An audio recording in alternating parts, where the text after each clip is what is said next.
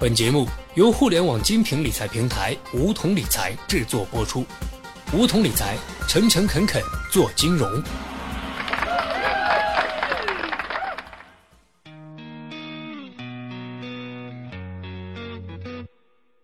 收听梧桐电台，掌握理财要领。大家好，我是梧桐小学弟。俗话说，人在江湖飘，哪能不挨刀？虽然貌似市场上家家宣称保本保收益，但投资毕竟不是存款，稳赚不赔的生意往往只有在童话中。所以踏入理财江湖，下面这些话你必须要知道。就好比平面上两点之间直线最短，不掌握基本常识，江湖险恶，寸步难行。首先，在投资之前要确认自己的风险承受能力。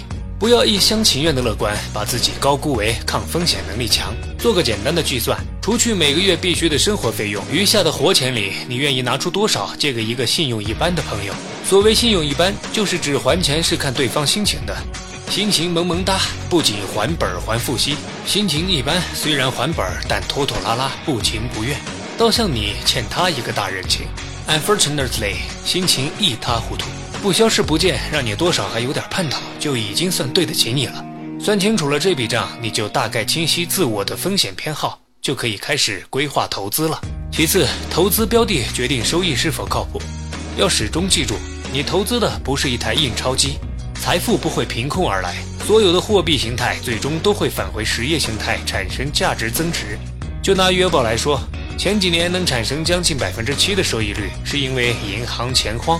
能够带来大额存单的货币基金成为银行追捧的金主，银行拿到钱一部分上交央行作为存款准备金，一部分带给各类企业做扩大再生产，回到实业价值链条中创造利润。而信贷常规利率在百分之十到百分之十二之间，银行日常拿走百分之七到百分之八作为自身的运营费用和利润，余下百分之四到百分之五作为提供给各类存款客户的利率。在钱荒的时候，银行忍痛又让出百分之一到百分之二的利润，专供给余额宝这样的大体量客户，才造就了百分之七的货币基金高回报。同样，不管购买的理财产品叫什么名字，都要看清楚对接标的，也就是基础资产是什么。投资 P to P 百分之二十的收益，以这样的成本来借钱，无论是个人还是中小企业，信用资质可想而知。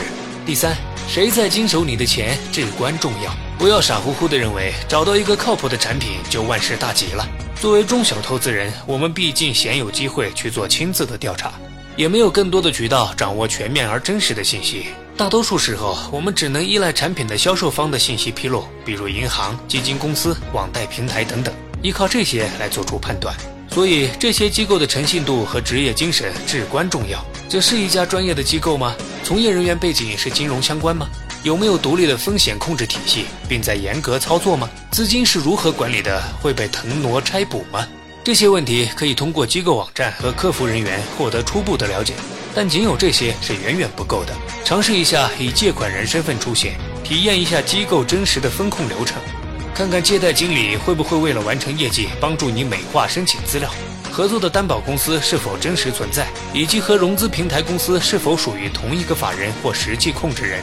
看清楚每个投资的项目标的，看看是不是雷同居多，借新还旧。向客服了解风控部门人员人数和项目的风控通过率，大致推断一下工作量。尤其是自称做实地信用调查的机构，把观察到的每日业务量除以风控人数，看看实地调查有多少可信度。做不到这些，被人骗钱也只能被人笑话，too young too simple 啊。第四，风险与收益永远相随，高收益等于高风险。看似简单的道理，却往往被遗忘。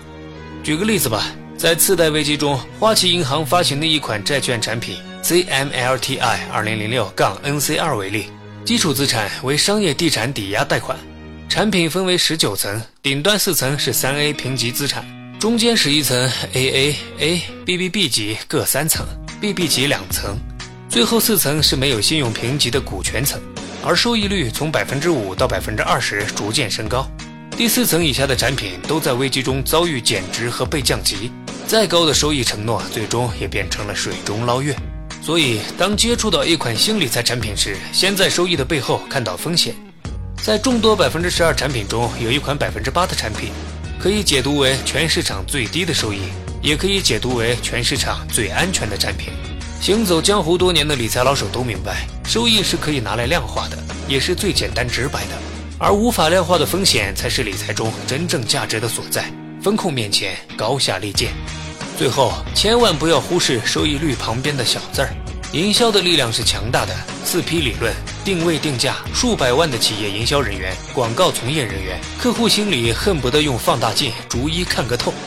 你就不要自作聪明的认为买的可以比卖的还要精。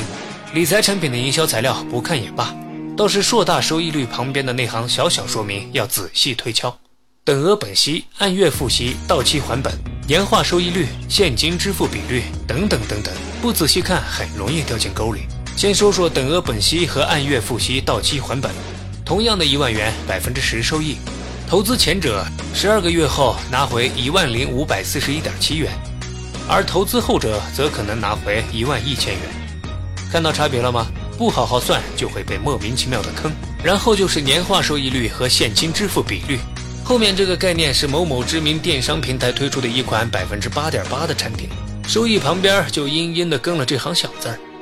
所谓现金支付比率，就是指在付息日按产品的现金价值支付利息。假设一千元买产品，一个月后产品上涨百分之十，变成一千一百元，你很开心的拿到了利息八十八元。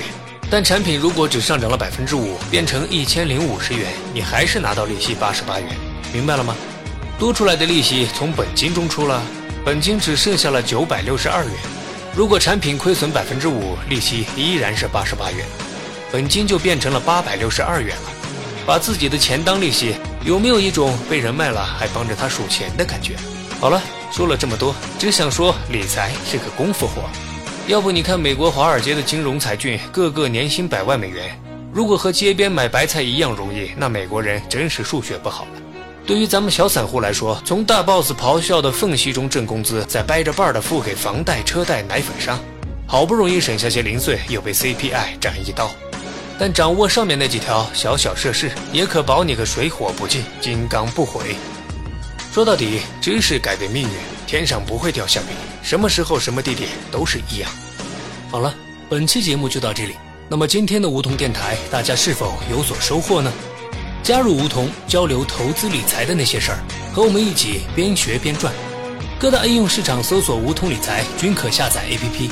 现在注册还可免费获得一万元理财本金哦。